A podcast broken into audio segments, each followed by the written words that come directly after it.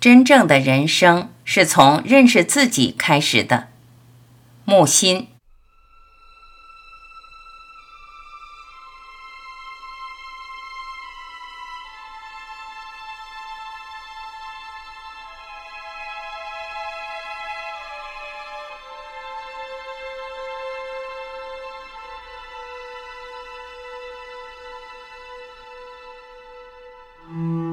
没有人，也没有神，有资格听我忏悔。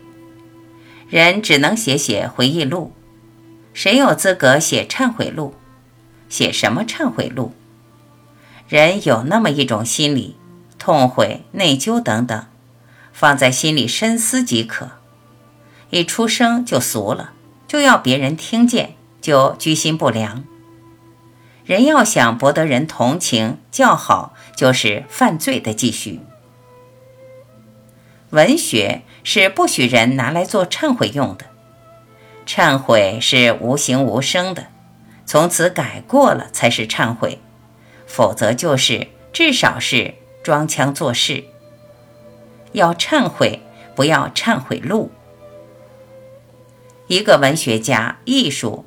如果被人归类为什么什么主义，那是悲哀的；如果是读者评价误解的、标榜的，作者不过受一番委屈；如果是作者自己标榜的，那一定不是一流。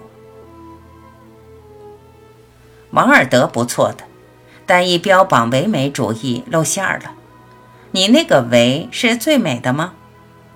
人说托斯妥耶夫斯基现实主义。他光火，但有教养。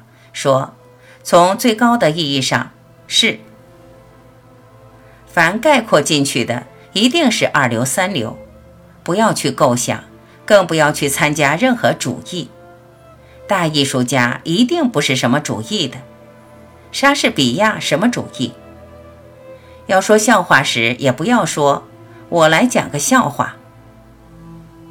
人生和艺术。要捏得拢，要分得开，能捏拢分开，人生艺术两者就成熟了。捏不拢分不开，大家过去不外乎人生艺术关系没摆好，造成你们的困境。怎么办？捏拢分开，学会了，学精了，就成熟了。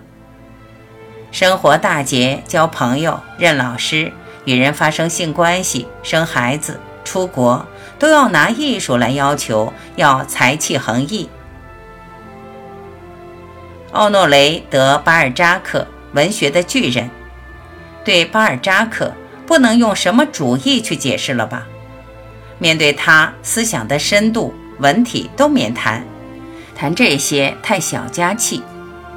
哈代你要纯性的读，狄更斯充满友情去读，托尔斯泰可以苛求的读。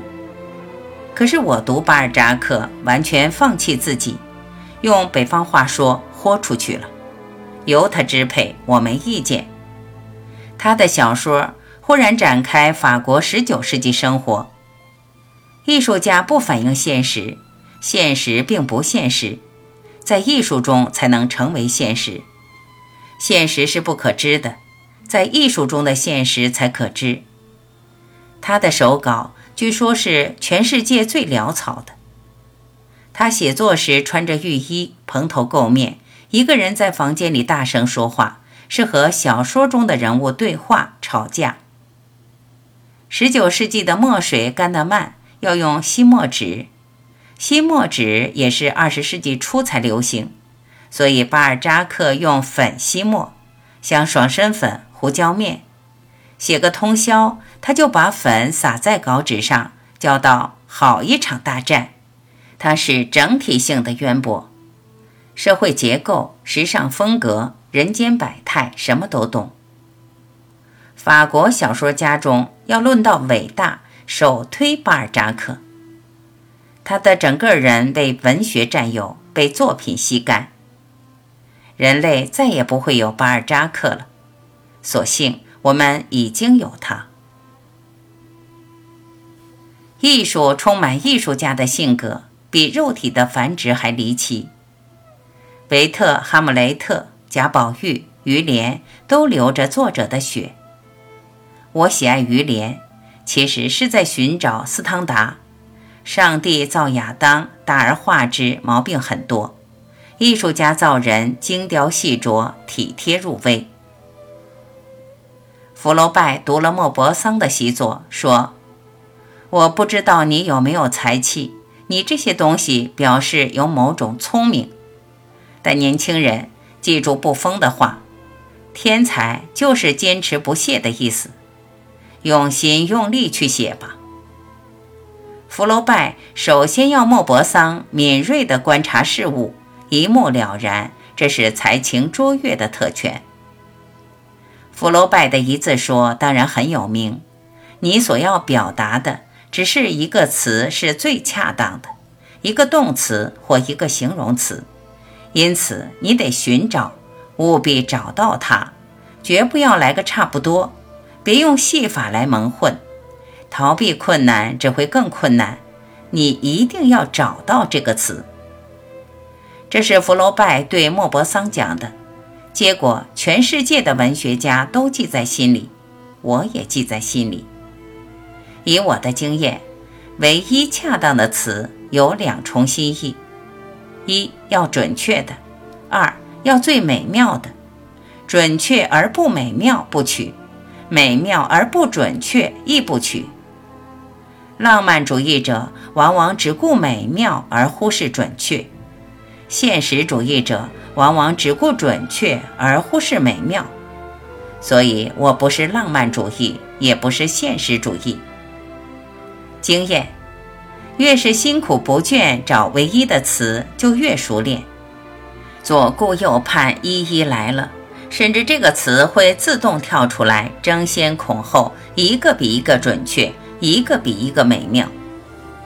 写作的幸福。也许就在这静静的狂欢，连连的丰收。怎样达到此种程度境界呢？没有捷径，只能长期的磨练，多写多改。很多人一上来写不好，自认没有天才就不写了，这是太聪明、太谦逊、太识相了。天才是什么呢？至少每天得写。写上十年，才能知道你是不是文学的天才。凡是得到世界声誉的苏联作品，都是写人性，尤其是帕斯捷尔纳克。所谓继承本国传统、吸收外国经验，都是空话。什么典型环境、典型人物，还是不知人性为何物，只会向怪癖的人性角落钻。回头再看法国十九世纪的小说家，不是什么自然主义，什么批判现实主义，是一柄西方人文的总的传统，写人，写人性。追根溯源，就是希腊神殿的铭文：“认识你自己。”动物不要求认识自己，动物对镜子毫无兴趣。孔雀、骏马、猛虎对着镜子视若无睹。人为什么要认识自己呢？一、改善完美自己；二、靠自己应见宇宙；三、知道自己在世界上是孤独的，要找伴侣，找不到，唯一可靠的还是自己。艺术的功能远远大于镜子，艺术应见灵魂，无数的灵魂。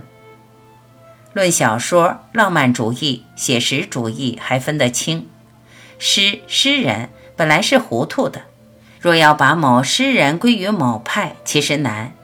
这也是诗的好处，诗人占了便宜。上次讲过，画小孩最难，小孩通体不定型，不易着笔。诗人便是小孩，没法归类于派别。记得在《地梁》中说，有个好公式，要担当人性中最大的可能。成为人群中不可更替的一员。人群中不可更替的一员，这是基本的，这就是风格。夏尔·波德莱尔不属于什么派，不属于什么主义，这是真正伟大的艺术家。向来称波德莱尔是恶魔的诗人，诗人是纯洁善良的，怎会是恶魔？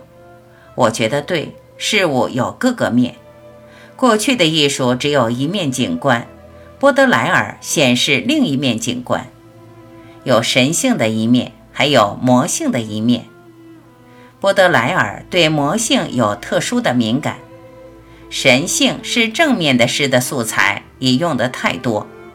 魔性别人还看不清时，波德莱尔已先看、先觉、先用、先成功。但回头看。波德莱尔还是位天使，他是站在现代诗门口的铜额的天使。其实他的手法还是老式的。现代诗，波德莱尔开了一扇门，兰波开了一扇门。此后门里涌出妖魔鬼怪，但波德莱尔和兰波可以不负责任。所以，真正的人生是从认识自己才开始的。